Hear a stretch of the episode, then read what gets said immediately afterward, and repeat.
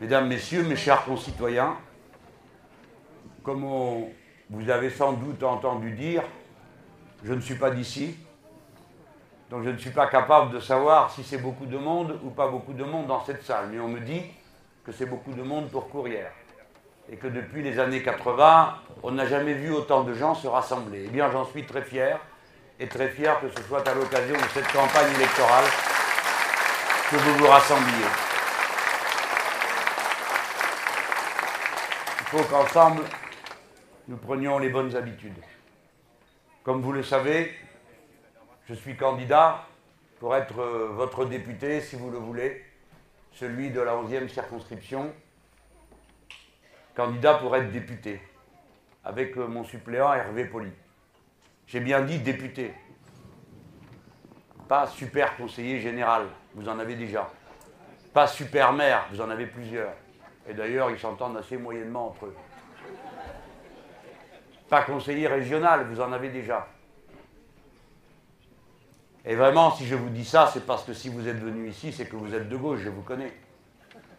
Eh bien, figurez-vous qu'il n'y a pas lieu d'être fier de voir des élus de gauche qui rabaissent un débat national à une question locale. La question locale, ça a de l'importance, parce que c'est la vie de tous les jours, c'est les services publics locaux, et sans eux, on sait bien qu'on n'aurait rien. Mais enfin, mes amis, vous le savez bien, pendant des générations, on a passé notre temps à expliquer que les problèmes locaux étaient des problèmes nationaux. Non C'est bien ça qu'on faisait. Et alors maintenant, quand les gens se posent des questions nationales, on leur dit non, il ne faut pas vous les poser, c'est une question locale. Ah oui, c'est une question locale Eh bien, j'attends de voir. Vous savez, on ne me prendra pas à ce jeu-là. J'ai été conseiller général, j'ai été président délégué dans le conseil général, j'ai été sénateur, j'ai été maire adjoint, j'ai été président de groupe. J'ai une longue vie de militant. Les problèmes locaux, en 15 jours, on sait de quoi il s'agit. Mais il y a une chose qu'on n'acquiert pas en 15 jours, c'est d'avoir du courage, du coffre, de tenir tête à tout le monde.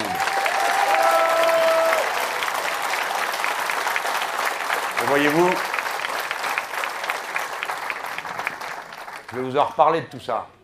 Mais comme c'est la fin de semaine, je laisse parler mon cœur et je dis ce que j'ai ressenti à mesure que la semaine a avancé, que j'ai lu les journaux, ce qui est toujours très mauvais pour mon estomac et que j'ai parlé avec les camarades en allant d'un endroit à l'autre. Ici se joue une grande partie, on ne va pas la rabaisser. Oui, c'est une très grande partie qui se joue ici dans cette circonscription. Et elle se joue pour une raison. C'est parce que les militants communistes de cette circonscription l'ont voulu. Je veux que vous le sachiez. Ils auraient parfaitement pu dire ah ben nous on continue entre nous, on a fait un score euh, honnête à l'élection présidentielle, on a un bon candidat, ici dans cette circonscription, hein, qui est Hervé Poli, qui est le dirigeant départemental du Parti communiste, qui est courageux, qui vient là. Ils auraient pu dire mais c'est bien, on continue, on est tranquille. Mais ce que les communistes ont compris à partir du moment où la proposition a été faite, et ils savaient que c'était une proposition loyale, c'est-à-dire que s'ils avaient dit non, je ne serais pas venu. Ils avaient une responsabilité. On leur a dit, voilà, cette proposition est sur la table. C'est eux qui ont répondu le plus rapidement de tout le pays. Et qui ont répondu oui. Pourquoi? Parce qu'on est ici dans un lieu hautement symbolique de la gauche. La gauche, le socialisme, est né ici. Et vous voyez, moi je suis plus d'ici que certains. Parce que quand j'avais 20 ans, j'ai appris à connaître le nom de Courrières. On croyait que la catastrophe, elle avait eu lieu ici. On ne savait pas que c'était le nom de la compagnie, des barons. Hein. On croyait, on parlait de la catastrophe de Courrières. En fait, c'est la catastrophe de la compagnie qui était à Courrières. Mais la catastrophe, elle était à Méricourt et, jusqu'à Billy-Montigny. Mais peu importe, je l'ai appris dans les livres et c'était une des raisons de mon engagement de jeune conscience. D'homme jeune qui se pose des questions sur la vie, sur euh, ce qu'il va faire, de son intelligence. On nous présentait la classe ouvrière des mineurs comme un exemple et on montrait l'intensité des souffrances qui était infligé au peuple travailleur, la désinvolture des puissants, des patrons déjà à l'époque, qui ont si mal géré la catastrophe, que leur mauvaise gestion de la catastrophe a procuré encore plus de morts que peut-être la catastrophe elle-même. C'est une histoire terrible, mais ce que je ne savais pas, c'est ce que j'ai découvert depuis, et notamment en parlant avec les gens. Mes amis, comme vous êtes patients, chaque génération, vous y avez eu droit. Une génération, on a déraciné tout le monde. pour exploiter les mines. Et puis après, les gens ont commencé à mourir de la silicose. Combien j'ai rencontré de nos mamies qui me disent euh, à quel âge incroyable est parti l'homme? 35 ans, 40 ans, 34 ans.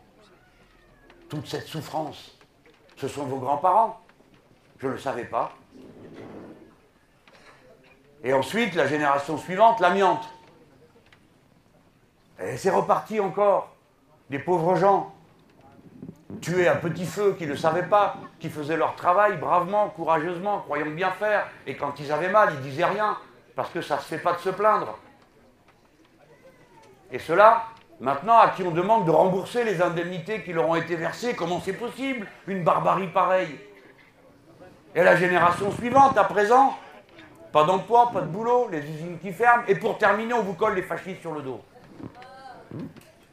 Et partout, on raconte, en oubliant toute cette histoire, que vous seriez en quelque sorte abonnés à devenir tous des suppôts de Madame Le Pen. Quelle honte Non seulement vous aurez été meurtris dans vos chairs, dans vos familles, mais en plus insultés et blessés par une image épouvantable qui n'est pas la vôtre. Comment ça pourrait être la vôtre d'image? Comment ceux qui ont inventé pour la première fois les délégués syndicaux, à l'époque on disait c'est incroyable pour qui vous vous prenez, c'est les patrons qui savent, c'est pas les ouvriers. Peut-être vous en avez dû en entendre parler de ces batailles-là. Justement, ça a suivi la catastrophe. Le repos dominical, c'est ici qu'on l'a inventé. La limite au temps de travail dans la mine, c'est ici qu'on l'a inventé. La première convention collective, c'est-à-dire pour la première fois un accord signé entre des patrons et les représentants des travailleurs pour fixer les droits des travailleurs, la première fois que ça s'est fait dans le pays, c'est ici. Les premiers actes de la résistance ouvrière, les armes à la main. On n'est pas en train de parler de, de, réunions, là, de, de je sais pas quoi, moi, de colloques et de congrès. Les armes à la main. Les types collés le long des murs pour être fusillés. 230 donc 200 cocos. Hein? Ici, la première grève patriotique 1941, ici? Tout s'est passé ici pour nous, la gauche. C'est notre berceau ici. Et c'est cette terre-là qu'on va abandonner à cette bataille absolument inacceptable entre, d'un côté, l'extrême droite, parce que c'est ça le Front National, il faut appeler les choses par leur nom, non? Parce qu'elle, elle dit à chaque élection qu'elle est ni droite ni gauche, puis après, quand l'élection est terminée, elle dit qu'elle va réorganiser la droite. C'est curieux pour quelqu'un qui, dit qu'elle n'est pas de droite. Elle va réorganiser la droite. C'est la droite. C'est la droite qui s'est extrémisée. Bien sûr qu'il y en a qui ont changé de camp, qui étaient avec nous et qui sont passés avec elle, mais ce n'est pas le plus grand nombre. C'est d'abord ceux qui étaient de droite. Il y en a toujours eu ici, les gens de droite. Et ce n'étaient pas les plus malins. C'est pas vrai?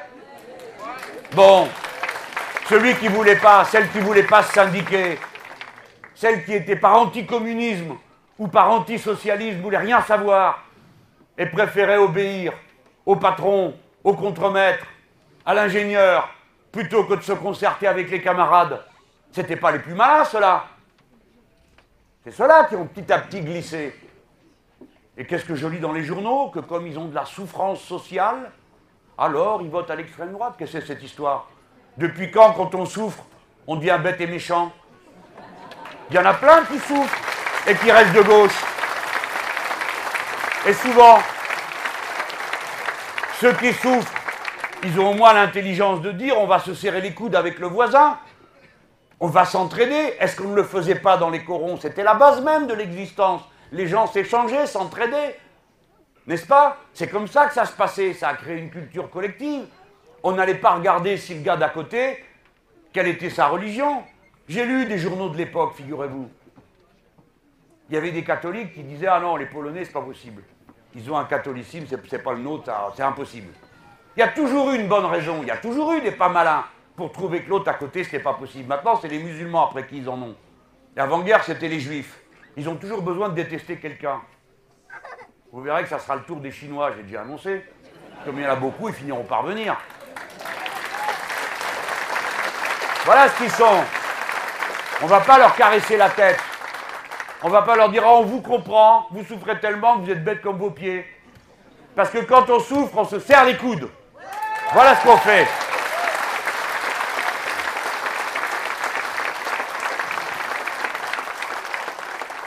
J'ai demandé qu'on me donne les chiffres, juste pour remettre les idées d'aplomb. Qui sait les gens d'ici? Vos pères, vos mères Je vais vous le dire. 900 Kabyles embauchés après Courrières en 1906, 200 000 Polonais dans l'entre-guerre, 6 000 Italiens, 4 000 Algériens, 78 000 Marocains dans les années 60. Voilà qui sont nos pères et nos mères. Et c'est cela dont on vous demande de vous désolidariser. Jamais, jamais, personne ne repartira. Ce pays est à nous. Voilà ce que je suis venu faire ici. Je suis venu parler très fort. Moi, je rase pas les murs, j'ai pas peur, j'ai pas honte. Et vous, vous allez faire pareil. On baisse plus les yeux. Ça suffit. Voilà, mes amis. Les gens me disent qu'est-ce que vous venez faire là? Je viens donner le coup de main pour ça parce que c'est une grande bataille. Dans le berceau du mouvement ouvrier, nous allons continuer le mouvement ouvrier du 21e siècle avec ses valeurs, celles de l'éco-socialisme.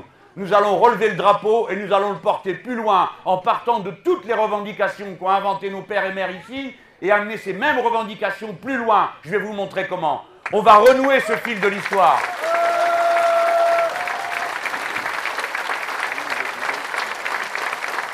Ah voilà. Ça, ils ne s'attendaient pas à ça et vous applaudissez, et vous me faites des sourires, et quand je vais dans les cités, tout le monde vient me taper dans le dos, et me dire bravo, on est content de vous voir et tout. Alors, les autres là qui faisaient les critiques, Monsieur Mélenchon est parachuté, ils espéraient que vous leur disiez on ne veut pas de lui, on ne sait pas qui c'est. C'est raté, tout le monde est content. Ah, je dis pas tout le monde, il y en a qui sont très mécontents de me voir. Je les comprends, ils ont raison. Ils ont parfaitement raison d'être très mécontents de me voir là. Parce que pour eux, la fête est finie.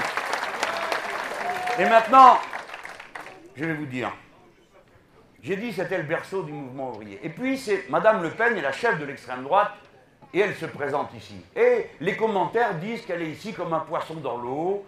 Alors euh, il y a toutes les expressions, elle laboure le terrain, elle est labourée c'est vous. Et alors elle est partout. Moi je suis allé l'autre jour à la fosse 5, à Libercourt.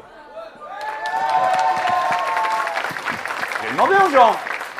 Je suis poli, j'arrive. J'ai dit bonjour, bonjour, bonjour. Et vous avez vu Madame Le Pen? Non. Quand? Jamais. On l'a jamais vue. Ils l'ont jamais vue. Jamais. Et ce matin encore, là, le dragon au marché. Elle a traversé ça quasiment en courant.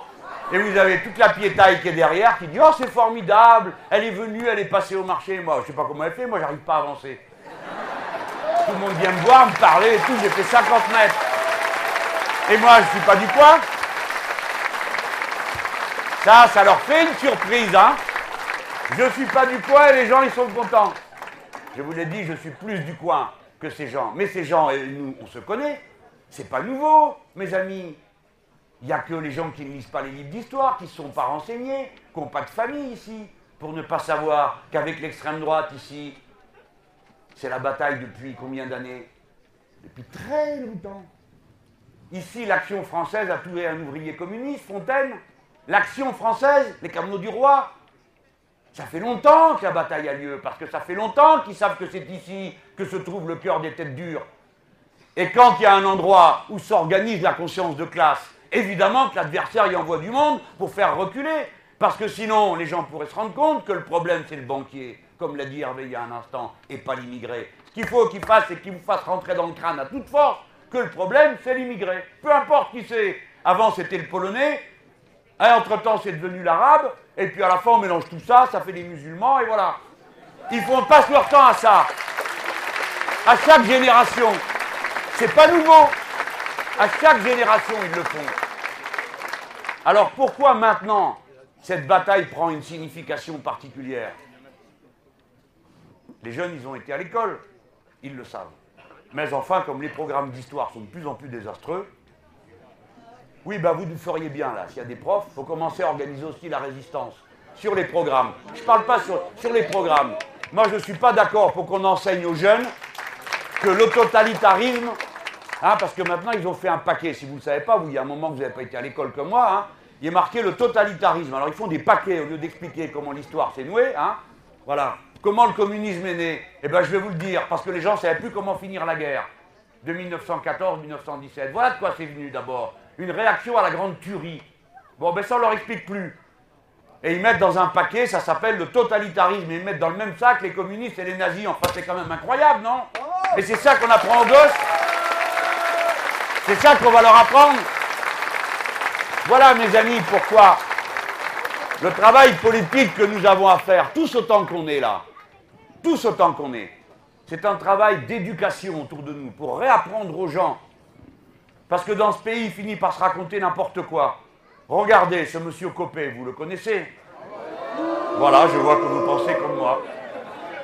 Bon, c'est pas notre bord, hein Mais c'est pas une raison pour dire n'importe quoi. Alors qu'est-ce qu'il me dit celui-là? Il dit Mélenchon, c'est quand même incroyable, on a demandé des comptes à Madame Le Pen parce qu'elle a fait l'apologie de Brasillac.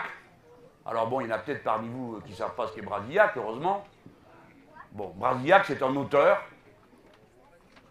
qui a écrit avant-guerre et qui est devenu un antisémite de première bourre. Une horreur.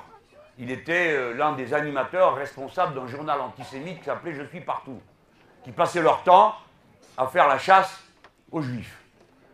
Et pendant la guerre, pour vous situer le personnage, hein, pendant la guerre, il y a un évêque qui a protesté contre la déportation des juifs. C'est l'évêque de Toulouse.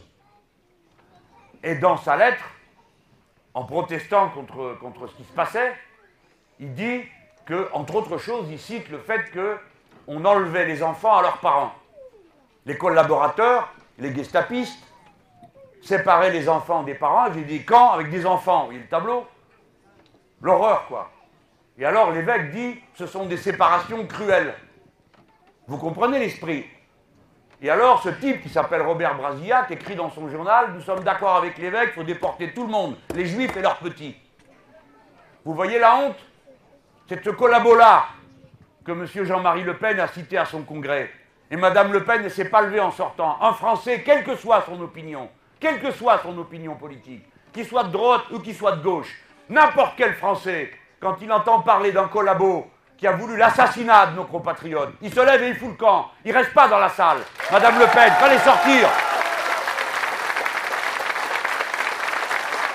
Les Juifs sont sous la protection de toute la collectivité des Français.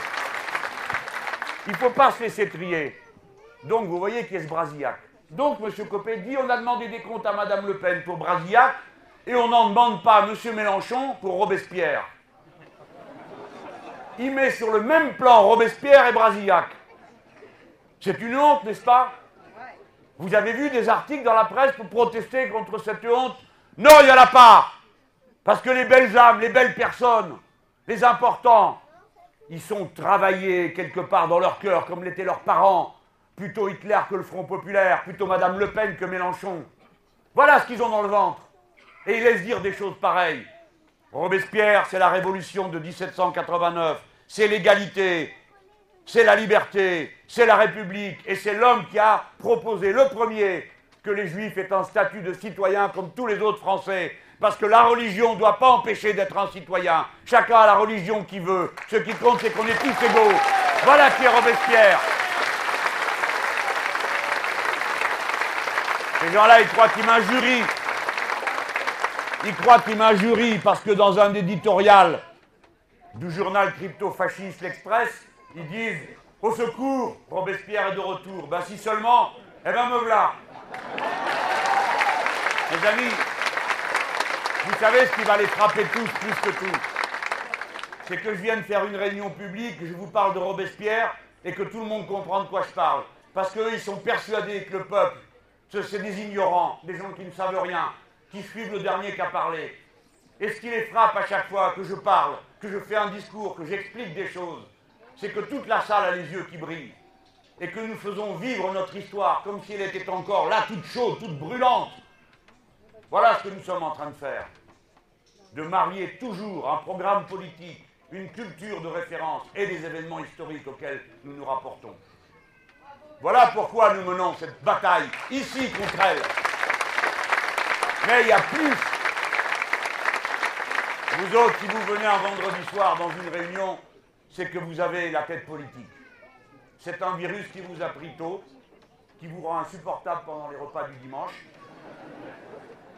On ne peut pas regarder la télé avec vous, vous êtes tout le temps en train de faire des commentaires, et vous avez un avis sur tout. Eh, c'était bon qu'on se retrouve. Hein. Mes amis, vous savez donc tous que la période que nous vivons est une période dangereuse. Voilà, c'est comme ça. Parce que l'Union européenne est conduite d'une manière tellement aberrante que nous marchons à des crises majeures. En même temps, en même temps que nous savons que c'est difficile, nous savons qu'une crise, d'une crise, il peut sortir le pire, on le sait bien, mais aussi il peut sortir le meilleur.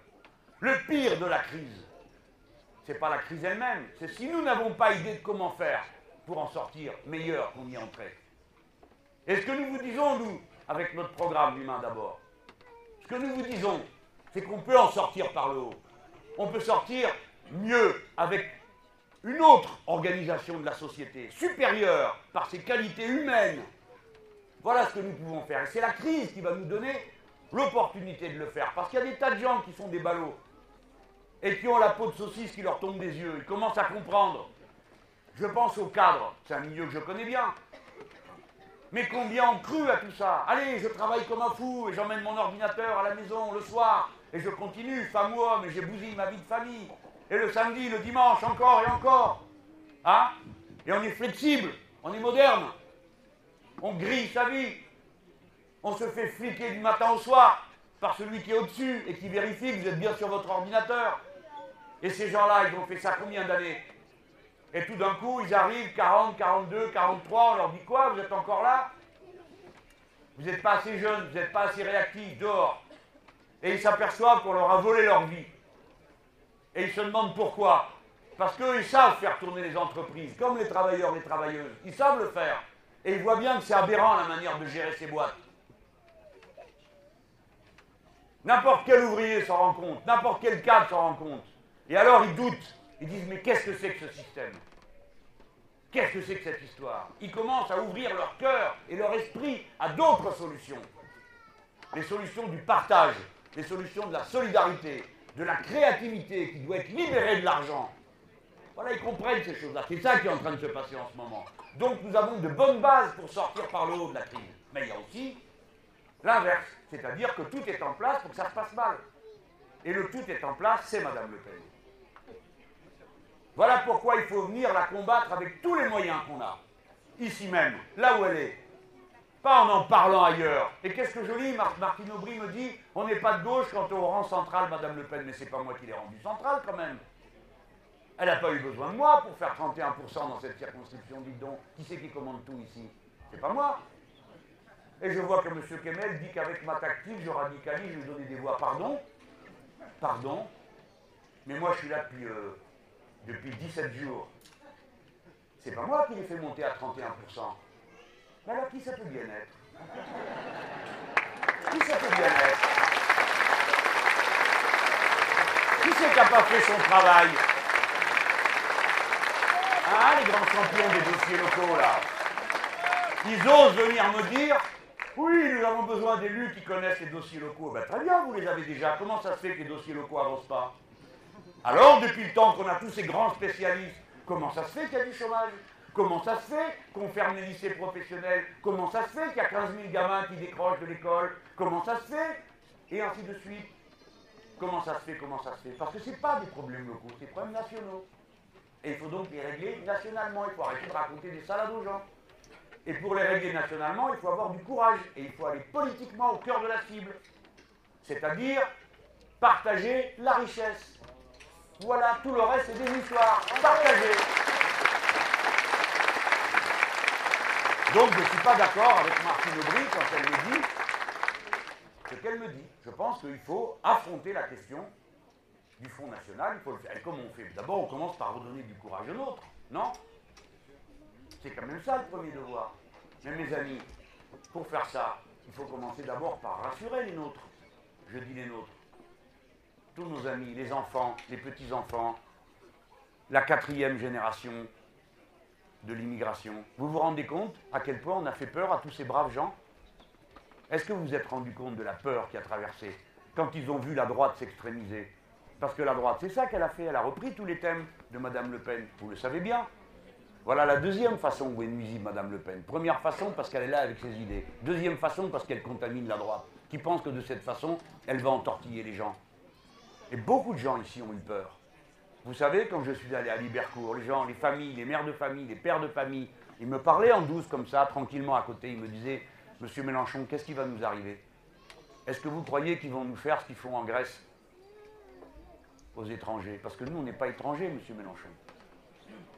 Et on me montre, voici mon fils, voici mon petit-fils, voici ma petite-fille. Il y a eu beaucoup de peur. La première chose que nous devons faire, c'est nous serrer les coudes pour faire reculer cette peur-là. On n'abandonnera personne, on laissera tomber personne, on ne permettra pas qu'on nous trie d'après notre religion ou l'origine de nos parents. C'est très important de le dire fièrement.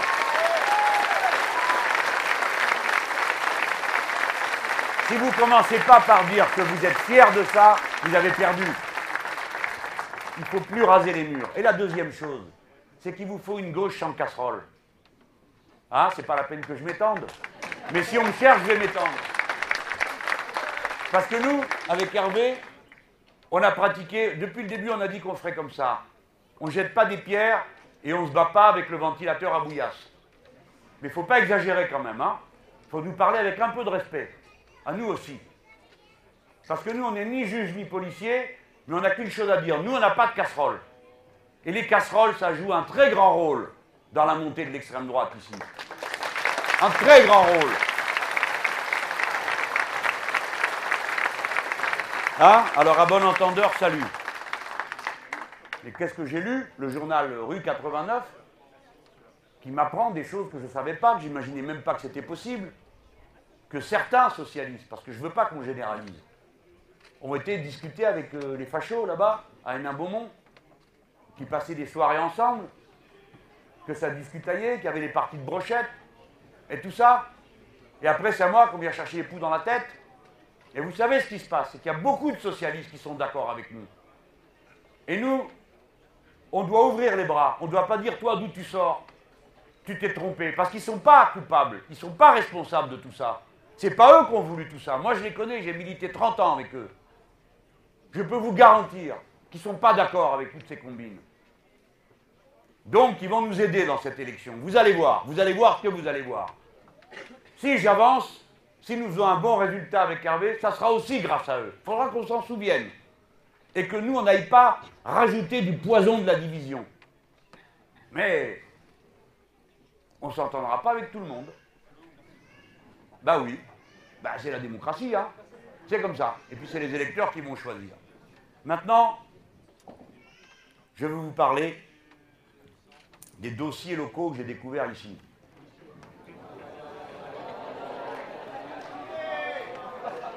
Ce matin, non mais je ne parle pas de tout ça, les histoires, ça je laisse pour les juges et les policiers, c'est pas mon boulot. Moi je vais vous parler des choses qui concernent la vie des gens. Hein. et je veux vous montrer que c'est comme ça qu'il faut que vous preniez les problèmes. Vous avez le droit de dire, non pas qu'est-ce que vous pouvez faire pour moi, monsieur Mélenchon, qu'est-ce que vous pouvez faire pour mon emploi, j'en sais rien moi, pour mon logement, j'en sais rien. Je ne sais pas le faire. Vous voyez le maire, vous voyez le conseiller général, vous voyez, qui vous voulez, mais pas moi. Ou eux, parce que ce n'est pas leur boulot. Mais si vous me dites, monsieur Mélenchon, il y a un problème, la Samsonite, qu'est-ce qu'on peut faire pour éviter que des choses pareilles se produisent? Là, j'ai une réponse. Là, j'ai une réponse dans mon programme. C'est que si on donne au comité d'entreprise un droit de veto sur les décisions stratégiques, jamais l'affaire Samsonite aurait eu lieu. Parce que les délégués syndicales les femmes qui étaient là, elles se sont rendues compte à temps qu'il y avait quelque chose qui n'était pas normal dans la façon avec laquelle l'usine à Hénin-Beaumont était vendue. Elles s'en sont rendues compte les premières. Si on les avait écoutées, au lieu de les mépriser et de les insulter, eh bien, il n'y aurait jamais eu la catastrophe qu'il y a eu.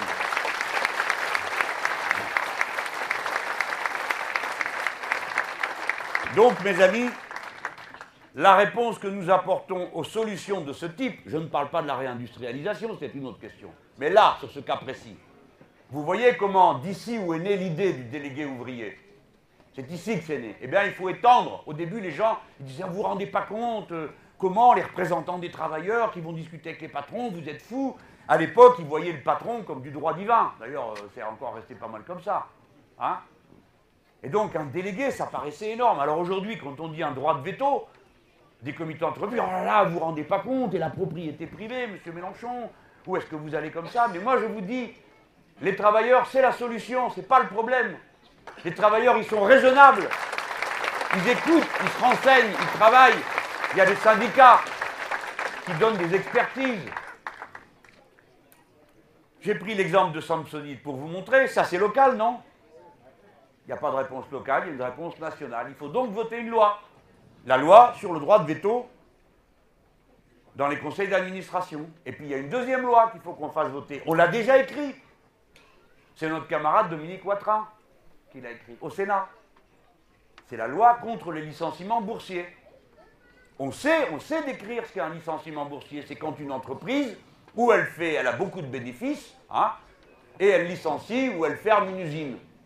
on peut se poser des questions quand même. Et puis d'autres fois, on voit qu'il ferme une usine juste pour faire remonter le cours de la bourse. Ou pour donner des gages aux agences de notation. Vous voyez, je peux vous prendre un exemple, c'est dans la sidérurgie.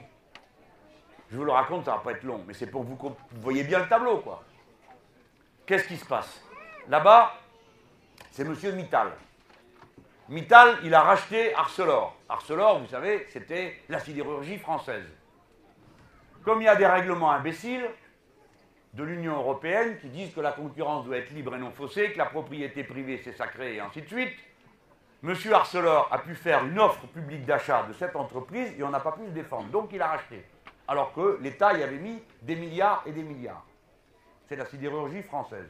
La sidérurgie, on en a besoin. Parce que si vous n'avez pas les aciers fins, vous ne pouvez rien faire. Ni voiture, euh, ni quoi que ce soit où il y a de l'acier dedans. Monsieur Mittal, dans les discussions qu'il avait avec les ouvriers à Bruxelles et là-bas en Lorraine, le lundi, il signe un accord avec les ouvriers à Bruxelles un accord pour prévoir comment ils allaient relancer. Euh, euh, le, vous avez compris, un accord. Le mercredi, il annonce qu'il ferme l'usine. Qu'est-ce qui s'est passé entre les deux? Qu'est-ce qui a bien pu se passer pour que, alors qu'ils avaient signé le lundi, le mercredi, ils décident d'arrêter l'usine? Ce qui s'est passé, c'est qu'une agence de notation a menacé le groupe.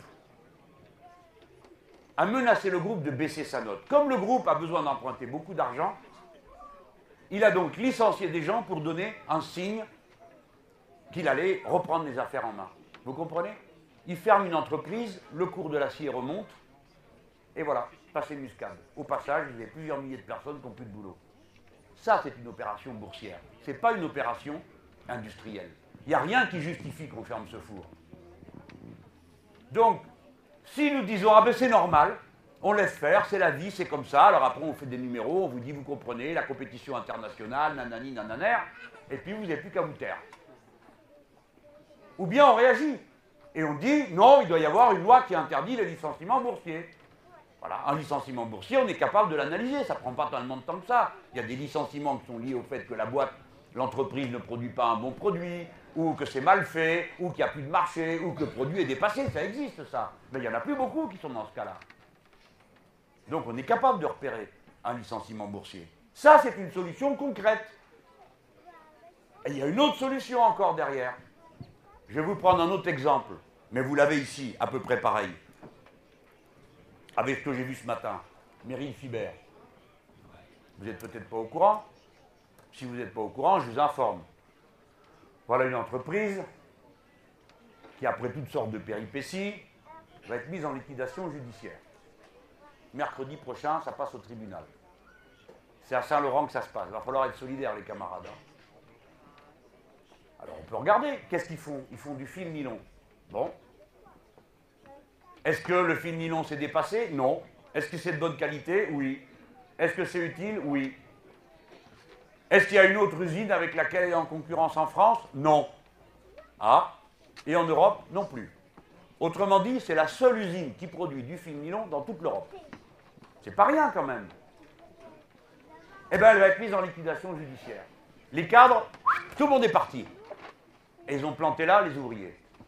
je crois qu'ils vont occuper l'usine.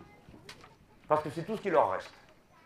Camarades, amis, regardez bien cet exemple parce que ce n'est pas le dernier que vous verrez comme ça. Donc, il va falloir aller les aider. Il va falloir les aider à tenir le coup. Jusqu'à ce qu'il y ait de l'aide qui arrive. Quel genre d'aide? Si les belles personnes ne veulent plus de cette usine, s'ils veulent la vendre, eh bien, il faut faire une loi qui oblige, lorsque vous vendez une entreprise ou lorsque vous ne voulez plus la faire fonctionner, à ce que quelqu'un puisse la reprendre. C'est-à-dire une loi qui oblige à ouvrir la possibilité à un repreneur d'acheter l'usine. Alors vous êtes étonné, vous dites ah bon parce qu'il y a des fois où il y a des repreneurs et on ne les laisse pas venir. En effet, en effet. Moi j'ai vu ça à Emreal, la papeterie, une papeterie formidable avec les déchets du papier et du bois, on peut faire de l'huile, on peut la raffiner, c'est formidable. Il ne reste pas tant de papeterie que ça dans le pays. Eh bien, celui qui possède cette papeterie, cette usine à faire de la pâte à papier, il la ferme et il ne veut pas la vendre. Pourquoi? Parce que comme il ne la vend pas, ça fait monter le cours du papier, et lui, il garde le carnet de commandes. Et tous les gens qui sont là, ils ont qu'à crever. Ce sont des irresponsables sociaux et irresponsables environnementaux. Tout le monde suit? Celui-là, il fait ce qu'il veut, c'est la propriété privée. Il dit, ben moi, je m'en fous de vos histoires, monsieur Mélenchon ou les autres. Moi, je fais ce que je veux, c'est à moi. Eh ben non. Il y a une limite à la propriété privée des moyens de production, c'est l'intérêt général. Bravo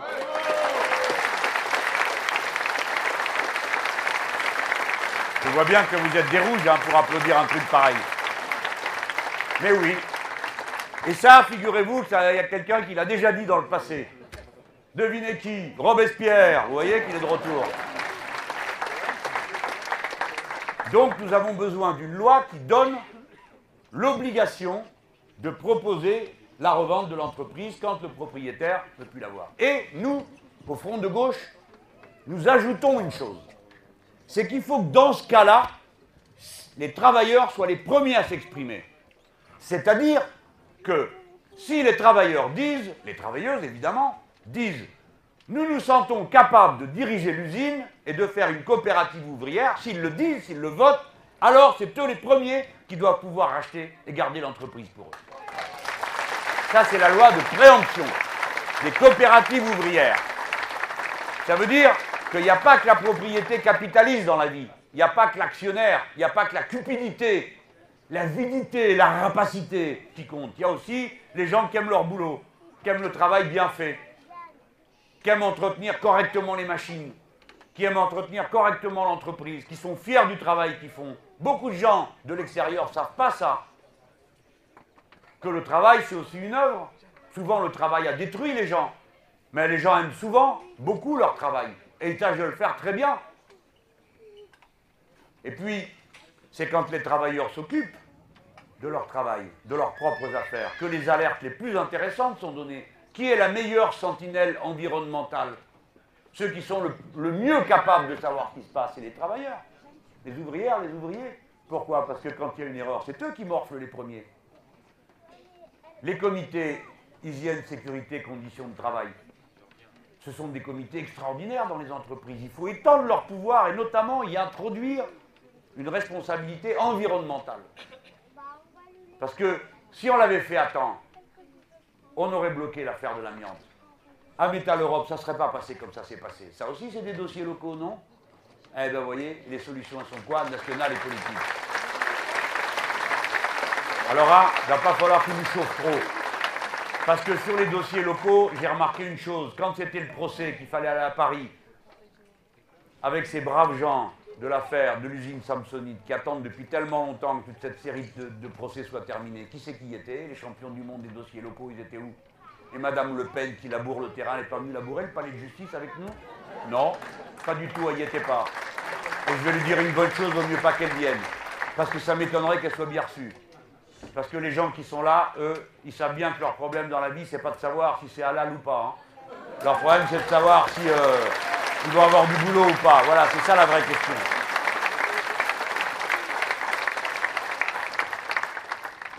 Donc voilà.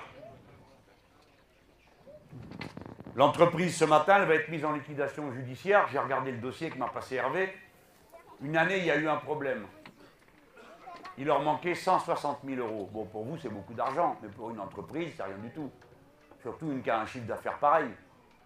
Le préfet a fait la tournée des banques. Six banques.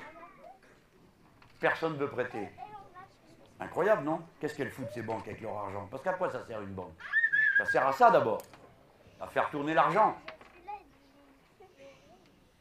C'est d'abord ça avant la spéculation et tout le reste. Les banques, il faut que vous sachiez une chose.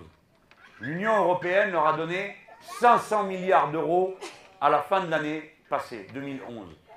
Et en février de l'année 2012, encore 500 milliards d'euros. 1000 milliards d'euros ont été donnés aux banques européennes à 1%. Ça vous fait rêver, hein? Vous êtes prêt à emprunter à 1%. Comme ça, qu'est-ce que vous faites? On vous prête à 1%, qu'est-ce que vous faites? Je vais vous le dire. Vous empruntez 1%, vous remboursez tout ce que vous avez, hein, avec ça, et puis vous ne devez plus que 1% d'intérêt. Ça vous ferait quand même une différence, hein Pour ceux qui ont des petits crédits revolving, là, je ne vous dis pas, hein Eh oui, bon. Je vous donne ça pour que souvent on ne se rend pas compte, les chiffres sont tellement énormes qu'on ne sait plus de quoi on parle. Mais c'est pour montrer par rapport à la vie quotidienne, même si ce n'est pas tout à fait pareil. Donc on leur a donné 1000 milliards à 1%. Qu'est-ce qu'ils ont fait de cet argent? Normalement, vous devriez le retrouver en prêt aux entreprises, et en particulier celle-là. Ou du rissotti. Pareil. Comment ça se fait qu'ils n'arrivent pas à trouver de l'argent à emprunter pour faire tourner l'entreprise? Une entreprise prospère, avec un carnet de commandes rempli, avec des produits de bonne qualité. Comment ça se fait? Vous voyez bien où est le problème là? C'est la banque qui bloque, ils dit on ne prête pas. Et eux, on leur a donné 1000 milliards. Qu'est-ce qu'ils en ont fait, mes amis? C'est une question. Moi, je me suis posé la question, j'essaie de savoir où ils les avaient mis. C'est incroyable ce que je vais vous raconter maintenant. Les 1000 milliards, ils les ont pris à la banque, à 1%, et ils sont revenus, et ils l'ont redéposé à la même banque. 1000 milliards mis en dépôt, comme ça, qui a servi à de la spéculation. Vous avez suivi là, je vous ai fait le petit récit pour que vous compreniez bien. C'est incroyable, hein eh bien ça, c'est ce qui se passe en ce moment. Et à qui on demande des comptes? À nous. On vient nous dire c'est pas réaliste, mais qui c'est qui n'est pas réaliste dans cette histoire? C'est quand même ceux qui croient qu'un système pareil va durer longtemps, que les gens ne vont pas finir par se fâcher, que l'économie ne va pas s'écrouler, c'est ce qu'elle est en train de faire en ce moment. Dans tous les pays, les économies, l'activité ralentit. Quand elle ralentit, le chômage augmente, donc les dépenses sociales augmentent. Quand l'activité ralentit, il y a moins d'échanges, donc il y a moins de taxes, donc vous avez moins de salaires, donc vous avez moins d'impôts, donc la caisse de l'État est moins remplie, donc il y a plus de déficit, donc il faut plus emprunter, et c'est reparti pour un tour. Et vous avez l'Union européenne qui passe derrière et qui vous dit il faut contracter la dépense. Et c'est à nous qu'on vient dire qu'on n'est pas réaliste. Au moment où nous disons des choses aussi simples que celles que je viens de vous dire. Vous avez le droit de ne pas être d'accord, mais venez pas nous dire qu'on n'est pas réaliste. C'est un autre réalisme que le vôtre que nous disons nous fonctionne. Si nous avons un pôle public financier, il va prêter de l'argent aux entreprises parce qu'on leur a créé pour ça. Aujourd'hui, vous avez un organisme d'État qui s'appelle la Caisse des dépôts et consignations. Il y a beaucoup d'argent là. Et à l'intérieur de cette Caisse des dépôts et consignations, qui appartient à l'État, il y a ce qu'on appelle le Fonds stratégique industriel. Cela, ils ont des sous pour aider l'industrie. Jusque-là, nous les Français, on s'en servait pour orienter, on mettait des sous plutôt au lit que là. Bon, on a fait des belles choses dans le passé, des choses extraordinaires grâce à l'intervention de l'État. Ce n'est pas la propriété privée qui est venue là. Hein, pour faire la fusée Ariane, à votre avis, qui c'est qui a fait tout ça? Eh ben, C'est l'État. C'est une décision d'État. Au départ, c'était pour faire un missile, après on a fait une fusée. Et aujourd'hui, on a 50% du marché mondial de tir des satellites. C'est pas rien. La France est une grande puissance. On dit européen, mais ils mettaient des calcomanies, les autres. Une grande puissance spatiale. Et ainsi de suite. Le TGV, pareil, tout comme ça. Et voilà qu'il y a quelques années, ils décident que le Fonds stratégique industriel doit faire de la valeur, comme ils disent, vous savez, parce qu'ils changent les mots, il ne faut pas qu'on se rende compte de ce que c'est. Ça veut dire pour faire du fric, c'est tout. Et que fait le Fonds stratégique industriel? D'ailleurs, vous le savez bien, il est venu dans votre région, vous n'étiez pas au courant. Ils ont acheté Quick. C'est important, Quick, pour l'industrie, non? Ah, C'est ridicule, voilà ce qu'il y a à dire. C'est ridicule d'utiliser l'argent public pour ça. Il faut utiliser l'argent public pour aider les entreprises dont on est en train de parler, qui ne trouvent pas un rond. C'est tellement vrai que les patrons eux-mêmes sont en difficulté, mais ne viennent pas s'en vanter. L'UIMM, qui est la plus terrible organisation patronale, c'est l'Union des industries métallurgiques et mécaniques, d'accord? Qui est les durs de durs du patronat en France. L'ancien comité des forges. Vraiment, ils rigolent pas, ceux-là. Eh bien, ceux-là, comme ils n'arrivent pas à trouver de l'argent pour leurs propres entreprises, sont constitués entre eux une espèce de simili-banque pour se prêter de l'argent. Vous voyez bien que ce système est devenu fou.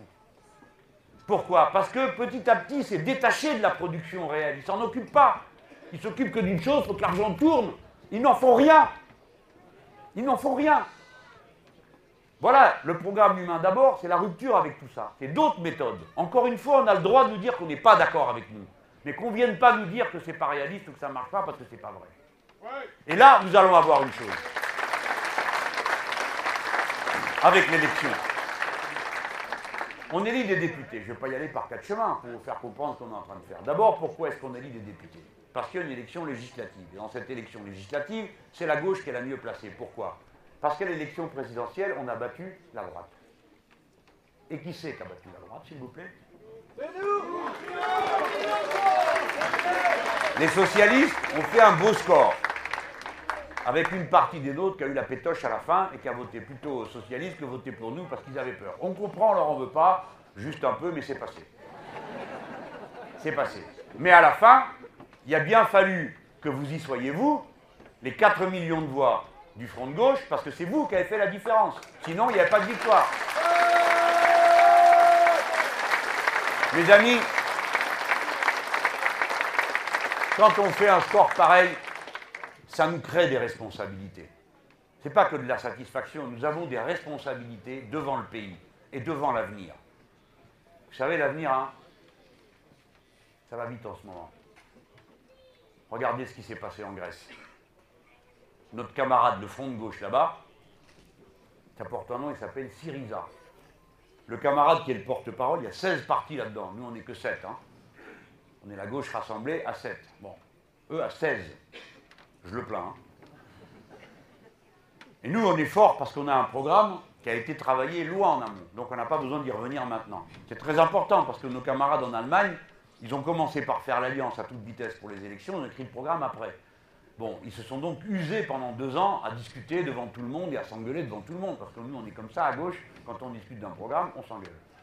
C'est un exploit qu'on en ait fait un nous, sans s'engueuler, et en sortant plus unis à la fin qu'on était entrés. On a un programme.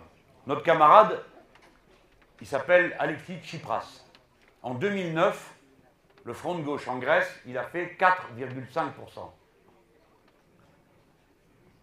Ils ont élu Georges Papandreou, président de l'internationale socialiste. Aussitôt, la finance internationale s'est dit c'est là qu'est le maillon faible. Ils sont venus, ils ont attaqué la Grèce. Il fallait résister à la première heure. S'ils avaient résisté, si immédiatement la Grèce avait dit la Banque Centrale Européenne doit nous prêter à nous de l'argent maintenant et pas aux banques pour que les banques nous prêtent, à des taux qu'on n'arrivera pas à maîtriser. S'ils avaient fait ça tout de suite, au lieu de se coucher, le capital ne serait pas entré par la porte de la Grèce pour dévaster tout le reste de l'Europe. Seulement les gros malins qui dirigent à droite l'Allemagne se sont dit voilà une bonne occasion de mettre tout le monde au pas et d'obliger tous les pays à grignoter, à réduire toute la dépense publique. Et on a commencé à insulter les Grecs en disant que c'était des feignants qui ne payaient pas les impôts, qui ne travaillaient pas, etc. Et vous avez entendu ça sur toutes les radios, toutes les télés. Les Grecs feignants qui ne payent pas des impôts. Mais on n'a jamais dit que l'impôt est prélevé à la source pour tous les fonctionnaires grecs. Et moi, j'ai entendu. Donc, s'il y en avait qui étaient obligés de payer leurs impôts, c'était les fonctionnaires. Et j'ai entendu à la radio, par cette espèce de Bouddha nuisible, Alain Duhamel, qui m'insulte encore cette semaine et qui disait il ne fiche rien, la preuve à 4 h de l'après-midi, les fonctionnaires vont faire taxi. Ben vas-y, va faire taxi à Athènes sous le soleil à 4 h de l'après-midi. Ça nous changera. Pourquoi ils font taxi à 4 h de l'après-midi? Parce qu'ils ne gagnent pas assez comme fonctionnaires. Voilà pourquoi. Donc on a insulté ces gens, on les a maltraités. On n'a pas dit que les seuls qui ne payent pas d'impôts là-bas, c'est les armateurs, les capitalistes de la navigation, c'est les curés, les peuples et tout ça qui ne payent pas sur la propriété foncière. Voilà la vérité. Donc maintenant, on les a pris à la gorge.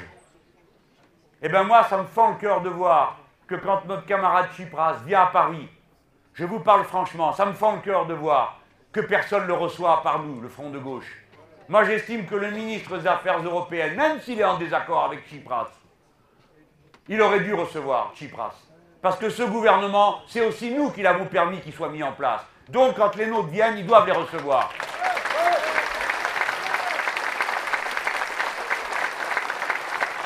Et je dis amicalement à François Hollande que ce n'est pas très malin de ne pas faire recevoir Alexis Tsipras et en même temps, lui, de recevoir le représentant du PASOK, ce parti pourri jusqu'à la moelle, qui a mis la Grèce à genoux et qui est une espèce de ramassis tribaliste, incapable de défendre les intérêts du peuple ouvrier grec, qui a été rejeté par les urnes. C'est pas bien d'avoir fait ça. Il faut écouter et aider les camarades grecs. Et quand je lis que même en France, les gouvernants disent les Grecs doivent tenir les engagements qui ont été pris. Alors vous tous, vous ne savez pas ce que c'est les engagements en question. Alors vous vous dites ça doit être des engagements pour dépenser moins d'argent, faire moins de bêtises. Vous vous dites peut-être qu'ils ne font pas beaucoup de bêtises au bout de neuf plans d'austérité, il ne doit pas rester grand-chose. Ils ont tout vendu, les îles, la mer, je ne sais pas qu'ils vont leur faire vendre bientôt, l'air. Alors moi j'ai demandé qu'on me dise, mais qu'est-ce que c'est les engagements qu'on leur demande de tenir? Qu'un gouvernement de gauche leur demande de tenir, le gouvernement de gauche français, que le monde entier regarde les Français. Que quand nous, on a chassé M. Sarkozy, tout le monde a compris qu'on avait cassé l'axe libéral de l'Europe, Sarkozy-Merkel, et qu'on n'a plus qu'une à se débarrasser, et après on peut changer le cours de l'histoire de l'Europe. C'est ça qu'on a fait nous. Nous. Nous. Parce que nous, on ne s'est pas laissé aveugler. Quand est arrivé le deuxième tour, on aurait pu dire, vu comment les socialistes nous ont parlé, mes camarades, vu comment ils nous ont traités, vu ce qu'ils ont mis dans leur programme, on n'en a rien à fiche, débrouillez-vous. C'est pas ça qu'on a fait. On a agi de manière responsable. C'est pour ça que je vous disais, camarades, ça nous donne des responsabilités de faire 4 millions de bois. On a agi d'une manière responsable et politique. On s'est dit, la priorité, c'est de faire tomber Sarkozy. Parce que si on fait tomber Sarkozy, par domino, on va faire tomber le reste. Voilà le raisonnement qu'on a eu. Il était juste. Alors j'ai demandé ce que c'était que ces engagements. Moi, je n'ai pas demandé qu'il y ait un gouvernement pour entendre demander à des Grecs qui tiennent leurs engagements. Je vais vous les dire, pour que vous compreniez une bonne fois de quoi il s'agit. Quand vous entendrez dire les Grecs doivent tenir les engagements qu'ils ont pris s'ils veulent de l'argent. Écoutez bien ça. Baisse des salaires de 22%. Salaire minimum qui doit passer à 480 euros. Le SMIC à 480 euros, ça vous dit quelque chose? Les jeunes baissent des salaires de 35%. Allocation de chômage plafonnée à 313 euros par mois. Suppression du contrat à durée indéterminée. Abrogation des conventions collectives de branche, c'est-à-dire qu'il n'y a plus que des accords d'entreprise. Vous savez tous très bien que quand il n'y a plus d'accord de branche, on ne peut pas se défendre dans l'entreprise, quand il n'y a pas de syndicat. Baisse des dépenses de santé, des allocations familiales licenciement de 150 000 fonctionnaires, privatisation des secteurs de l'eau, de l'électricité et de l'énergie en général. Eh bien moi je vous dis, si c'est moi qui gouvernais ce pays, j'aurais honte de dire aux Grecs, il faut appliquer ces engagements-là, parce que je suis un homme de gauche.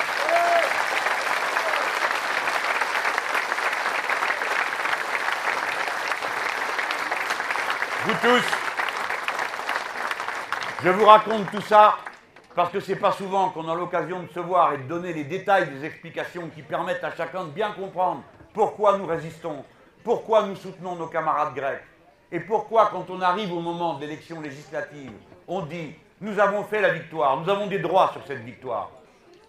Le premier des droits qu'on a, c'est qu'on arrête de persécuter les nôtres. C'est pourquoi je le redis encore ce soir ici. Je demande solennellement aux gardes des Sceaux, que cessent toutes les poursuites contre les syndicalistes qui ont été poursuivis pendant les cinq dernières années.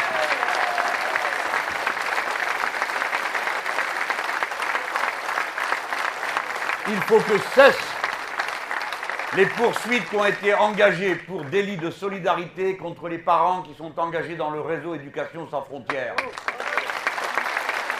Voilà les choses, ça ne coûte pas un sou ça.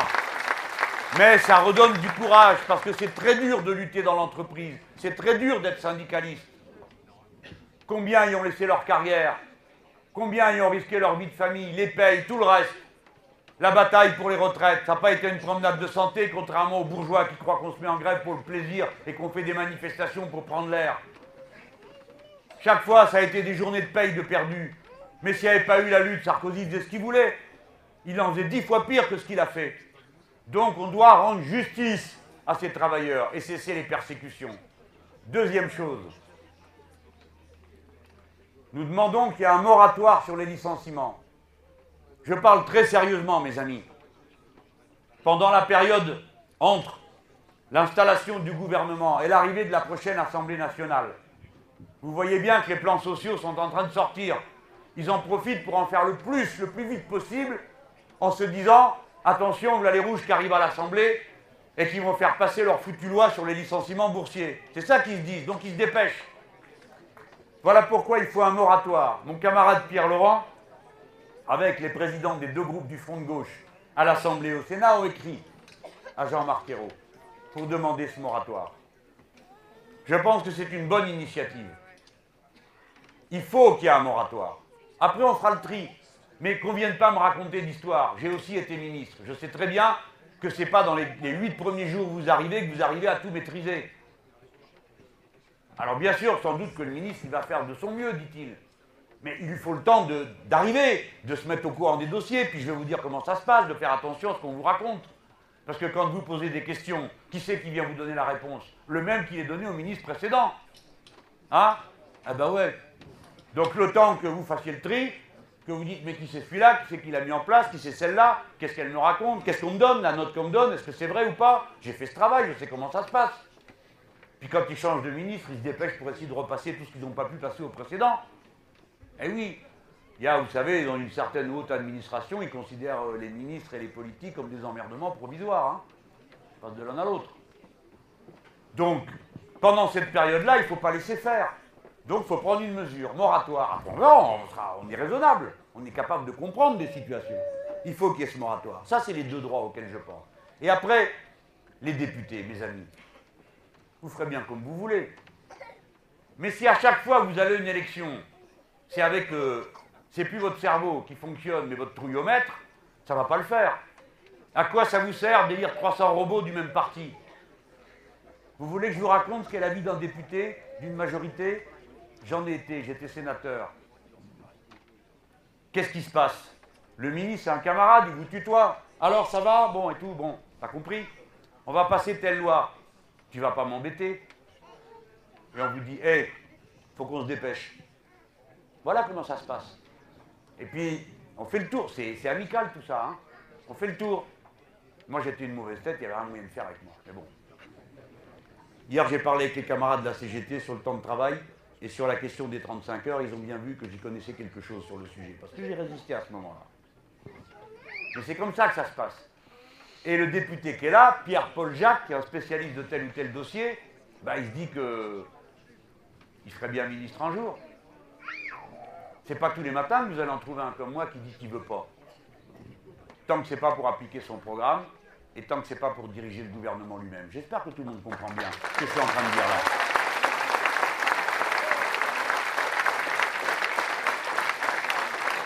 C'est très important. Voilà pourquoi, si vous n'avez pas le petit grain de sable qui vient bloquer la machine, en toute bonne volonté, personne ne discute de rien. Et ça passe comme ça. Tandis que si vous m'avez là-bas et eux, bah, on va arriver. On va dire, bah, justement, on a une proposition de loi à faire. Interdiction des licenciements boursiers. On va dire, écoutez, on va dire aux socialistes, on pense qu'il n'y aura pas de problème, puisque vous l'avez déjà voté au Sénat la dernière fois. Donc il ne reste plus qu'à le voter à l'Assemblée maintenant qu'on est majoritaire. On le met dans l'ordre du jour, quick, c'est fait. Vous êtes en train de vous dire, mais qu'est-ce qu'il est en train de nous dire là? Je suis en train de vous dire que si on veut, on peut. C'est ça que je suis en train de vous dire. Mais il faut qu'il y en ait un qui se lève pour dire je propose la loi. Si personne ne le fait, est-ce que vous croyez qu'un gouvernement va au-devant des, des embêtements? Ah, ben non Il se dit, bon là, bon, ça va, tout le monde a l'air d'être d'accord, tant mieux, bon, allez, euh, c'est pas de mauvaise volonté, mais c'est à ça que ça sert. Si on élit une gauche monolithique, où il n'y a qu'un seul point de vue, il ne faudra pas vous étonner du résultat. Et après, qu'est-ce qui se passe? Les gens disent, ah bon, on vote, et ça ne change jamais rien. Alors ils font n'importe quoi. Et l'autre, elle arrive. Venez vers moi Venez vers moi Alors il y a toujours une dizaine de ballots qui y vont. Et les autres, qu'est-ce qu'ils font? Ils votent plus. Ils ne s'intéressent plus à rien, jusqu'à ce que la colère les prenne et les rende foudrage. Mais nous, on ne mise pas sur la colère des gens foudrage. On mise sur l'intelligence. sur la compréhension des problèmes, sur les solutions positives. On veut faire vivre notre pays. On veut qu'on puisse travailler. On veut qu'on puisse avoir une véritable planification écologique, donc quelque chose qu'on réfléchit, il faut calculer. Ça ne peut pas être des coups de sang. C'est des choses méditées, réfléchies, organisées, planifiées. Voilà ce qu'on veut. Donc, mes amis, c'est là que ça commence. Et maintenant, figurez-vous que c'est pour ça qu'ils s'en prennent à nous comme ça. Parce que ça fait des jours qu'on se demande, mais qu'est-ce qui leur a pris à nos camarades socialistes? On leur propose de faire un accord pour les circonscriptions où il y a le risque au deuxième tour, il n'y ait pas de gens de gauche. D'accord? Il y aurait un deuxième tour, nous on n'est pas assez fort, des circonscriptions plutôt à droite, d'accord? Et vous auriez un deuxième tour avec UMP, Front National. Il y a quelques élections de ça, on disait, en se bouchant le nez, on disait, ah ben on votera, on votera pour la droite, parce qu'au moins ils sont républicains. Mais maintenant, quand vous allez voir les camarades du sud de la France, et que vous leur expliquez qu'il faudra aller voter pour l'UMP, vous dites, non, mais tu te manques de nous. Ils sont aussi racistes que les autres. C'est la droite, la droite soi-disant populaire. Et les camarades, ils vous disent, mais rien du tout, on le fera pas. Et moi, je n'ose pas leur demander de le faire, parce que je me dis, mais ils n'ont pas tort. Je ne sais plus ce qu'il faut faire. Qu'est-ce qu'on va faire? Donc il vaut mieux qu'il y ait quelqu'un de gauche. Y a quelqu'un de gauche, on vote pour lui, advienne que pourra, suffrage universel, le souverain c'est le peuple. D'accord? On essaye de s'entendre avec les socialistes. Ils ont tellement carabistouillé l'affaire qu'à la fin on ne se rappelait plus quelle était la question, une fois qu'on a eu entendu la réponse. Ils ont fait échouer cette négociation. Je ne veux pas vous saouler à cette heure en vous expliquant les détails, parce que peu importe. Faites-moi confiance sur ce point, si vous venez à ma réunion, vous pouvez me croire. Ils ont fait échouer. Et on s'est demandé, mais pourquoi ils font ça? Pourquoi ils font ça? On ne comprend pas.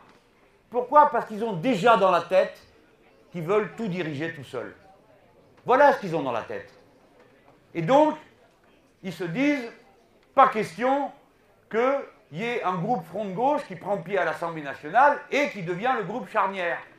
Vous comprenez ce qu'est un groupe charnière? C'est un groupe sans lequel on ne fait pas la majorité. Figurez-vous qu'au Sénat, on est déjà le groupe charnière.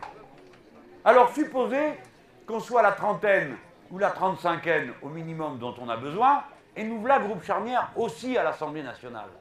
Par conséquent, on ne fera pas de politique dans ce pays sans nous. Et nous, vous pouvez.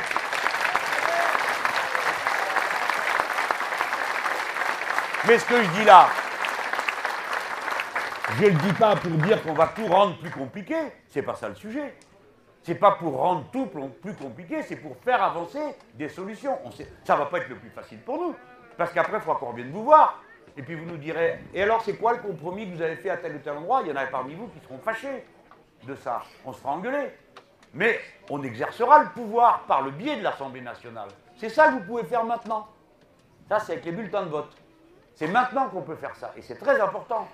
Je prends un engagement solennel devant vous il doit y avoir des socialistes dans la salle, je veux qu'ils répètent aux camarades. Écoutez bien, nous autres du front de gauche, on ne poussera pas au pire. Je vais m'expliquer. Quand vous voulez renverser un gouvernement, vous déposez une motion de censure. D'accord? C'est ça la voie normale à l'Assemblée nationale. Ça s'appelle comme ça, motion de censure. Nous, on prend l'engagement qu'on ne votera jamais une motion de censure de la droite. D'accord? Donc ce n'est pas nous qui renverserons le gouvernement de gauche. Jamais. Même si des fois on a du mal à avaler. Mais, écoutez bien, mais on ne prend aucun engagement sur le vote du budget. Pourquoi? Parce que c'est sur le budget que se joue la gestion, la conduite des affaires de l'État. Donc je ne peux pas vous dire, voilà, nous défendons le programme humain d'abord, euh, nous sommes le front de gauche, je suis candidat à l'élection présidentielle et ainsi de suite, et puis après je vous dis, bah, de toute façon, on votera le budget quel qu'il soit. Par exemple, dans une commune d'union de la gauche, le, contrat de base, c'est on vote le budget. Que le maire soit communiste ou que le maire soit socialiste, tous les autres de gauche, après la discussion, il y a la discussion, on vote le budget. Bon, nous, on ne prend pas cet engagement. Alors vous me dites, bah alors, monsieur Mélenchon, vous avez dit il y a cinq minutes que vous n'allez pas renverser le gouvernement de gauche, mais vous dites que vous ne prenez pas d'engagement sur le budget. Alors comment vous faites? Ben, Je vous explique. La Constitution, réformée en 2008, prévoit que le gouvernement peut engager le 49.3 sur le budget et le budget des affaires sociales. C'est les cas limités. Ça veut dire que S'il il s'aperçoit qu'il n'y a pas de majorité pour voter le budget, il, peut, il dépose le 49.3 et le texte est considéré comme adopté s'il n'y a pas eu une motion de censure. Vous suivez?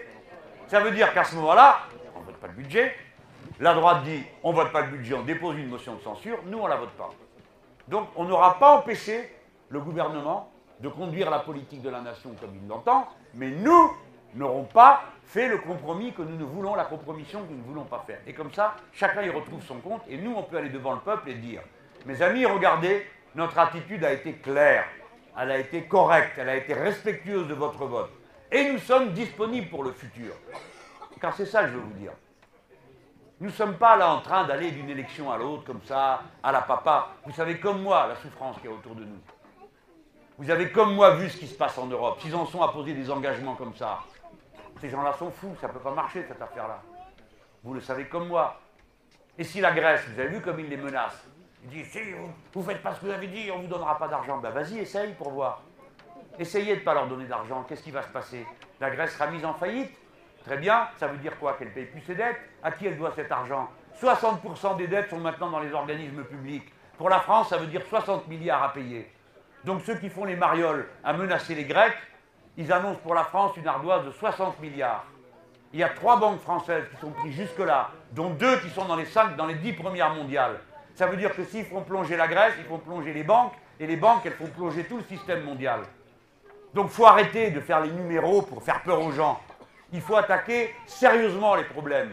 Et les attaquer sérieusement, c'est passer aux solutions réalistes que nous défendons depuis le début. Certes, elles sont radicales, mais maintenant, petit à petit, tout le monde vient à dire comme nous. J'ai entendu que François Hollande aussi disait comme moi maintenant qu'il fallait que la Banque centrale prête directement aux États. Mais vous vous rappelez le temps pendant lequel on s'est moqué de moi Ah, voyez, hein Moi, j'ai toujours dit ça aux gens dans les réunions, hein Raccourcissez les souffrances, votez pour nous tout de suite. Voilà. Voilà comment ces affaires se présentent. Voilà pourquoi nous nous battons comme des chiens pour arriver à arracher ces sièges de députés. Moi, je suis venu ici, c'est une super bataille de chiens. Je vous en dis quand même un mot, parce que, vous savez, il y a des commentaires, ça finit par faire mal, quoi. Ils me détestent tellement qu'ils en viennent à faire la propagande de Madame Le Pen. Parce que je, vous parlais tout à l'heure de M. Duhamel, encore un grand papier pour expliquer pourquoi. Un jour, il avait dit euh, c'est une bataille terrible, et celui qui la gagnera ou celle qui la gagnera sera victorieux et tout. Oh, il regarde les papiers, on lui dit c'est Mélenchon qui va gagner. Ouh, vite On écrit un autre article. Oui, il n'a aucun mérite, euh, c'est gagné d'avance, etc. Vous voyez à quel point Mais du coup, il, revient, il passe une page entière à expliquer que l'autre, elle n'est pas parachutée, qu'elle laboure le terrain, et blablabla. Bla, bla, bla, Elle habite tout, elle est milliardaire, hein, et puis c'est moi le suspect. C'est quand même incroyable comme histoire. Mais je retrouve ça ce matin. Ce matin, il y avait le marché à Hénin-Beaumont. Alors moi, j'avais annoncé que j'y serais avec Hervé. D'accord? Alors on marque dans le programme, 10h30, Mélenchon, Poli, tout, marché d'Hénin-Beaumont. Et elle aussi. Alors, il y avait la terre entière qui était là, parce que, ah, ça va saigner, il va y avoir du sang, ça va être... Parce que nous, on est des bêtes, vous comprenez? Et vous tous, vous êtes des animaux. C'est ça qu'il y a dans leur regard, cette manière de nous regarder qui est offensante, insultante. Et voilà qu'à 10h30, j'y suis pas. Ah Qu'est-ce qui a bien pu se passer? Aussitôt, les commentaires. Alors, le parisien.fr. Ça, c'est des grands journalistes, hein, attention. Hein. Envoyé spécial chez les indigènes. J'ai observé trois indigènes avec des plumes. Salut, Madame Le Pen, avec respect. Alors il marque il a attendu dans sa voiture, il s'est caché aussitôt. Vous vous êtes dérobé, monsieur Mélenchon, vous êtes caché. Même pas vérifié si c'est vrai ou pas, hein. s'en foutent. Ce qui compte, c'est qu'il y ait du sang, c'est qu'il y ait des histoires, c'est qu'il y ait des histoires malsaines. Hein pas, il pourrait dire, mais quand même, euh, bon, ben voilà, il y a les gens qui disent euh, il faut vivre ensemble, les autres qui disent non, bon, qu'est-ce que ça donne? On va demander aux gens dans la rue. Non, c'est il faut que ça saigne. Ils vérifient même pas. Et vous savez quoi? Il y en a trois autres qui viennent me voir après, disent Alors, vous étiez en votre voiture à attendre? J'ai dit, mais qui c'est qui est journaliste ici? C'est moi ou vous? C'est à vous d'aller savoir où j'étais à 10h30. Qu'est-ce que je faisais à 10h30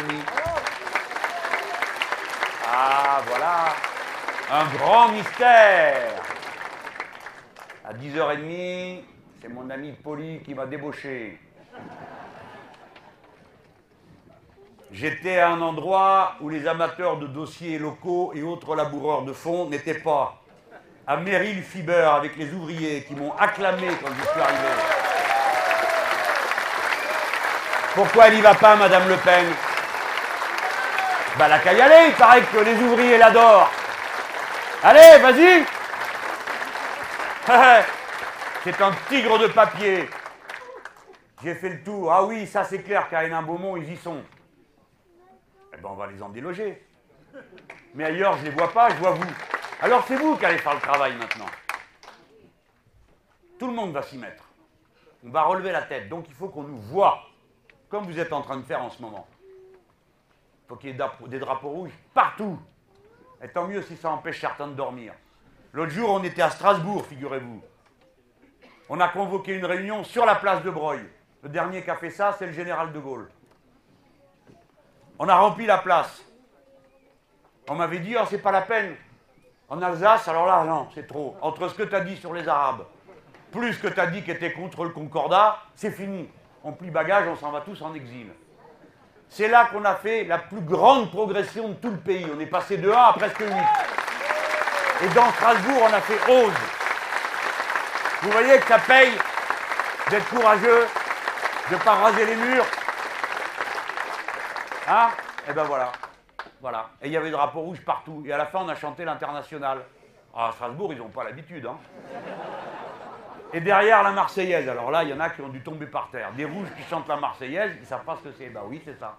Voilà, c'est notre patrie. C'est notre patrie bien aimée.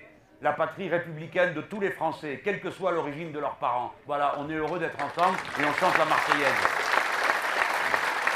Alors ici, on va faire pareil. Ah, ils sont tous obligés de courir derrière. Hein. Première semaine, on arrive ici, on se met d'accord, lui et moi. Premier jour, je vais annoncer ma candidature, 300 personnes dans la salle. On convoque une réunion en 4 jours. On est à Méricourt, on est un millier. Dites donc, pourquoi il n'y avait pas un article dans la Voix du Nord? Parce que la Voix du Nord, ils ont bien traité. Mais là, il n'y avait pas d'article. J'ai entendu dire qu'il y a eu des interventions. Oui, oui, oui, oui. Mais c'est fini, hein vous inquiétez pas. Bref, il y a une campagne. On convoque la semaine d'après une réunion ici. Et vous venez, vous êtes nombreux. C'est une réussite. Il faut qu'ils se décident à faire campagne. Au lieu de faire leur truc comme à l'habitude, là, ils passent dans les marchés avec leur air important, ils touchent deux, trois mains, ils guérissent les écrouelles à celui-ci ou celui-là. Et voilà, ils sont passés. C'est fini, la campagne est terminée. Allez les manants, courez derrière. Terminé, la petite vie tranquille. Maintenant, il va falloir s'arracher la peau, aller voir les gens, parler de politique, avoir quelque chose à proposer d'autre que sa, chère tête. Il va falloir défendre des idées. C'est ça qu'on va faire. On va commencer par obliger tout le monde à refaire de la politique et arrêter de se moquer des gens en leur disant que c'est des histoires locales. Voilà ce qu'on va faire. Et on a commencé à le faire. C'est pour ça qu'on a décidé le 3 juin qu'on allait faire une marche. On part du puits d'Aomé. Préparez vos chaussures. Ce c'est pas si long que ça, vous pouvez marcher. 3 hein. juin, on part de Montigny en Goël, le puits d'Aomé. Et on arrive au grand bureau à Billy-Montigny. Je vais vous dire pourquoi on fait cette marche. Si vous le savez déjà, vous le répéterez aux autres. Et si je vous saoule, il bah, faut bien que ça rentre. Hein. Voilà ce qui s'est passé. En 1941, les mineurs se sont mis en grève, je vous l'ai raconté tout à l'heure. 100 000 sur 143 000. Les SS ont tapé dans le tas. C'était très dur. Et ce matin, on a fêté, au Puy d'Aomé, on a célébré, par fêter, cette insurrection. Hervé y était. Il y en a qui viennent jamais, ils étaient là ce coup-là. Ça, ils ont compris, il va falloir se bouger maintenant. Hein. Enfin, Hervé y est tout le temps, hein. Lui. Elle n'y était pas, Madame Le Pen. Mais comment ça se fait? Elle n'a pas dit qu'elle était patriote? Alors, la classe ouvrière, pourquoi? C'est parce que c'était des communistes que ça la dérange? Ils ont dit que les communistes avaient du sang jusqu'au coude. Le sang de qui? De l'envahisseur. Eux, c'est le sang des bourreaux qu'ils ont jusqu'au coude. Hein? Bon. Et à ce moment-là, il se passe quelque chose d'extrêmement important. Les hommes pâtissaient. Et les gosses aussi. Parce que ça, on a l'air de l'oublier. Mais dans la fameuse catastrophe, il y a 290 gamins qui ont perdu la vie. Il y avait des gosses dans la mine. Ils les embauchaient à partir de l'âge de 13 ans. De 13 à 18 ans. Et donc, dans la grève, il y avait aussi des gosses. Alors, les femmes se sont mises elles aussi dans la lutte. C'était très courageux. D'abord parce que la lutte était dure et que c'était une lutte à la vie, à la mort. Et puis parce que, à l'époque, pire qu'aujourd'hui, on regardait de travers les femmes qui s'occupaient d'autre chose que de leur ménage. Et c'est une femme qui prend la tête de la lutte pour organiser une marche. Elle s'appelle Emilienne Mopti. Gloire à sa mémoire. C'est une communiste. À l'époque, les communistes sont très nombreux. Et vous voyez, c'est moi qui vous le dis, je ne suis pas communiste. Hein, je ne suis pas membre du Parti communiste.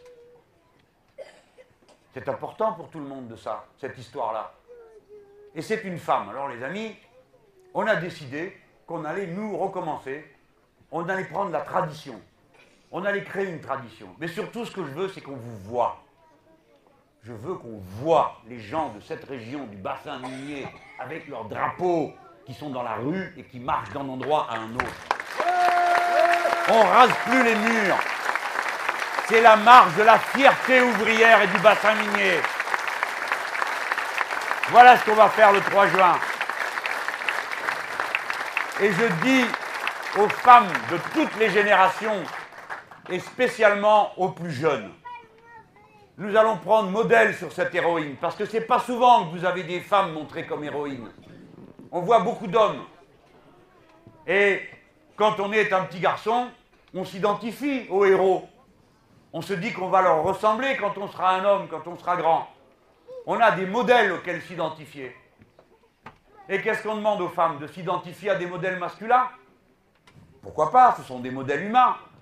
Mais il faut être capable de discerner la part que les femmes prennent dans la lutte. Et nous devons les mettre en tête. Donc ce jour-là, il faut qu'il y ait beaucoup de femmes qui viennent à la mémoire d'Emilienne Mopti.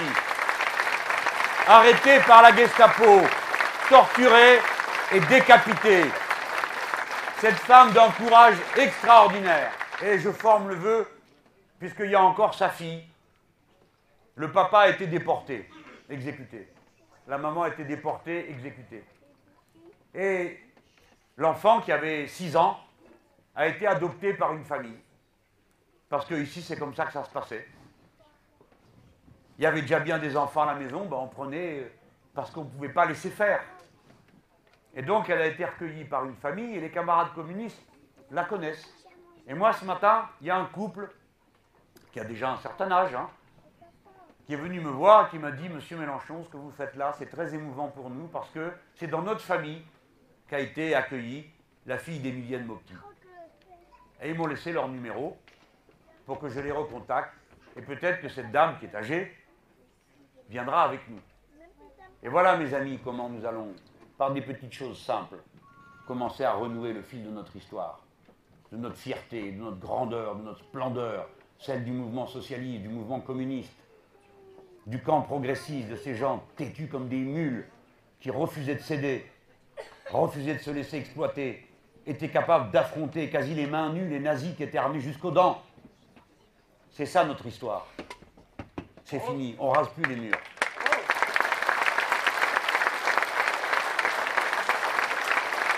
Voilà comment nous allons allumer la lumière. Ça s'appelle l'effet Dracula. On va allumer la lumière, ramener les drapeaux bleu, blanc, rouge avec du rouge dedans, se rappelant qu'il fait partie de la bannière nationale. C'est la partie qui flotte au vent. On va rallumer la lumière et l'abominable vampire va partir en petite fumée. Pshouf Voilà ce que nous allons faire. Allez. Mes amis, je vais vous terminer ce discours qui n'en finit plus par une histoire qui m'a plu. Vous savez, je suis une éponge. Hein. Tout ce que vous me racontez, J'en fais, comme disent certains, mon miel. Pour moi, c'est un grand bonheur, vous savez, à ce moment de ma vie. Je ne vais pas être candidat euh, des comptes deux fois encore. Hein. Que les circonstances, l'honneur qui m'a été fait de me désigner comme candidat commun. Apparemment, vous êtes content de moi, j'ai bien fait le travail. Comme d'autres parmi vous. La camarade, le camarade délégué syndical. Bon, et voilà que les circonstances me conduisent à être candidat ici. Moi, j'ai toujours été dans les élections en pensant que j'allais les gagner. C'est comme ça, il y a des gens qui... Moi, je suis comme ça. C'est-à-dire, je pars au combat, je pars pas battu d'avance. Je préfère me dire, après, qu'est-ce que j'ai raté? Parce que ça fait réfléchir positivement.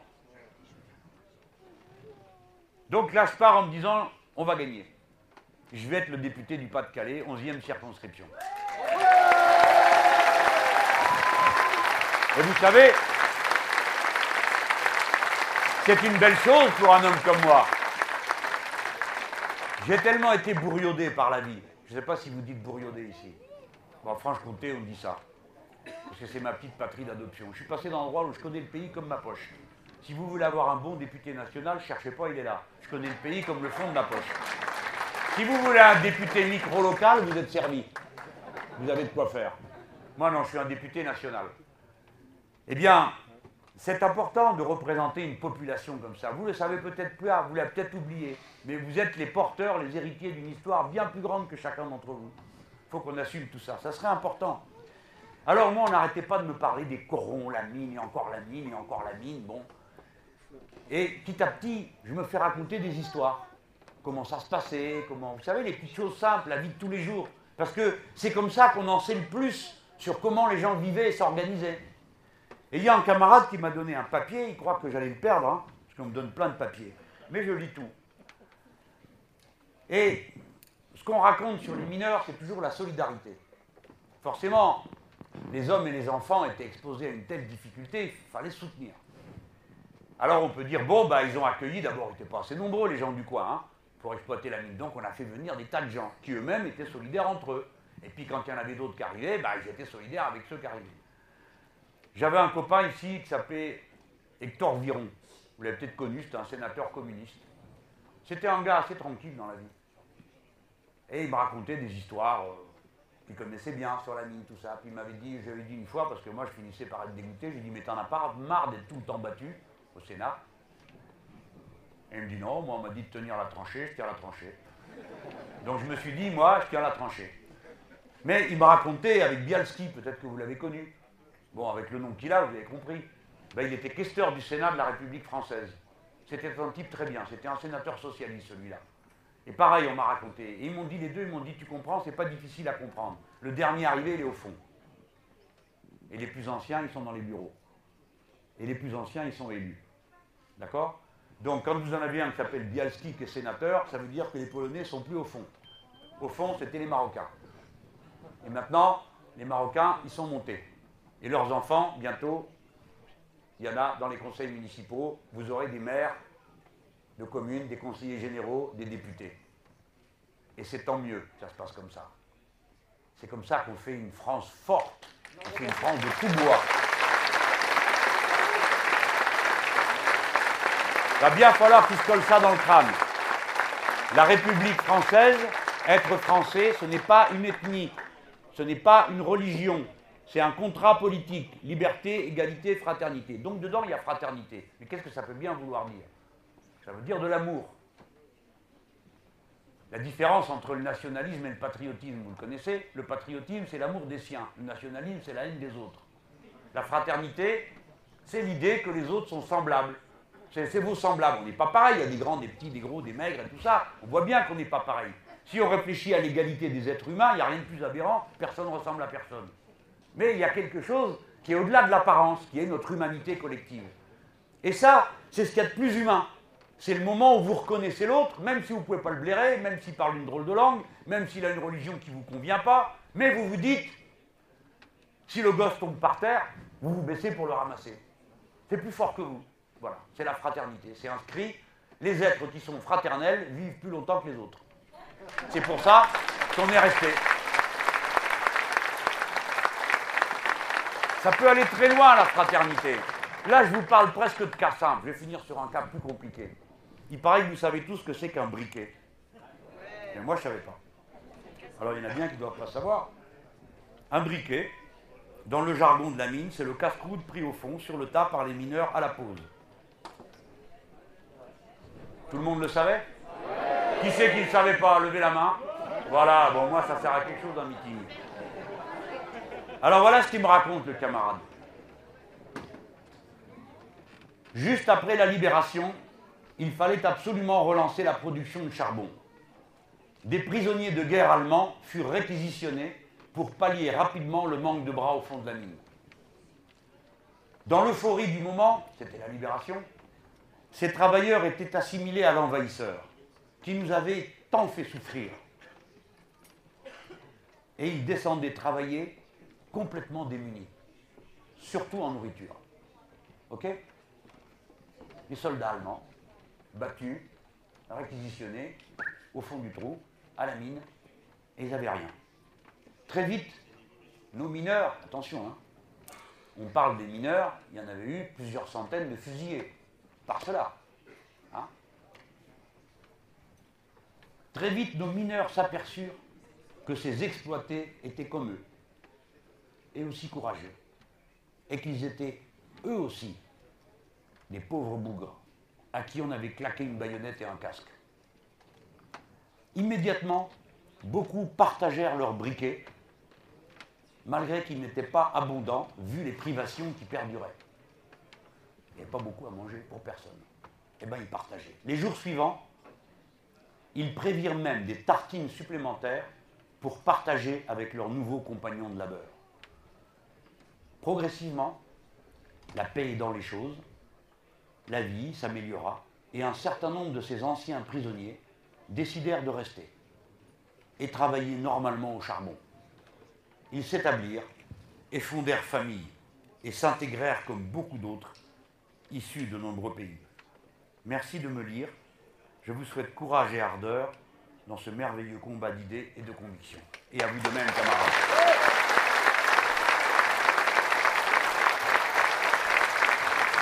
Vive la République, vive la France.